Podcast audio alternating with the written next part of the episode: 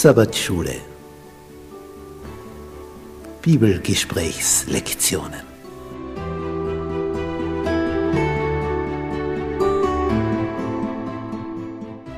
Das fünfte Buch Mose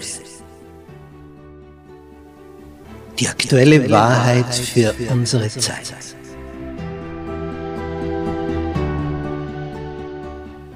Was erfahren wir in diesem Hauptwerk von Mose? Es ist das Buch, aus dem Jesus am öftesten zitiert hat. Es ist sein Lieblingsbuch der Bibel. Was ist darin enthalten? Was gibt es da für eine Botschaft? Darauf sind wir neugierig. Das wollen wir ergründen. Bist du mit dabei?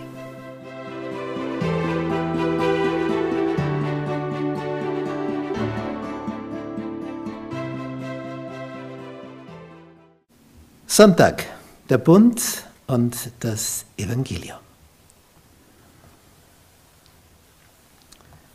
Als Abraham berufen wird, auszugehen aus seinem Vaterland, aus seiner Verwandtschaft, aus seiner Familie, dass er also zuerst einmal ganz klein wird, wird ihm verheißen, dass er dann ganz groß wird.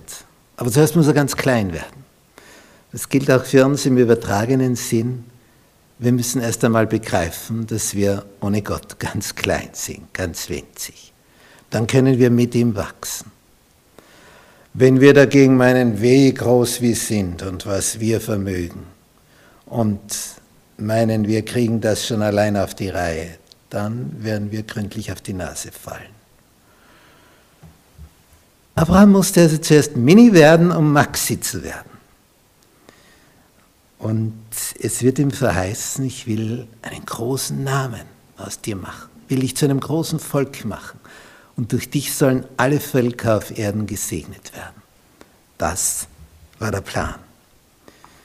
Und in Kapitel 15 erfahren wir dann, wie Abraham den Blick gen Himmel wenden darf. Es ist Nacht. Und der Herr ihn fragt, kannst du die Sterne zählen? Falls du es kannst. So zahlreich werden deine Nachkommen sein. Er hat noch nicht einmal einen einzigen Sohn und das in hohem Alter.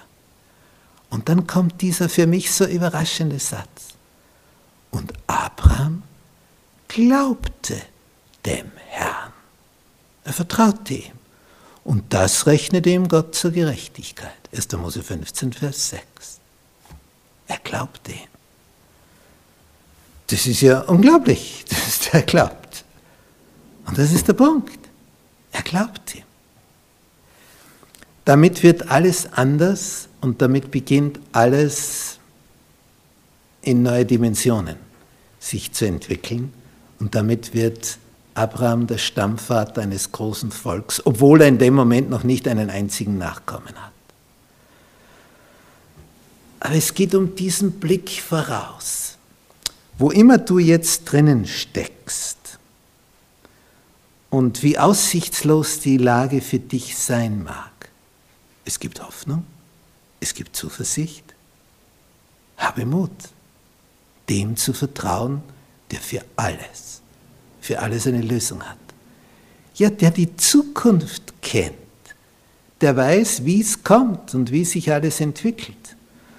Und weil er das weiß und dir durch seine Boten mitteilen kann, kannst du frohgemut in die Zukunft schauen, weil du weißt, er, der Heiland, kommt wieder.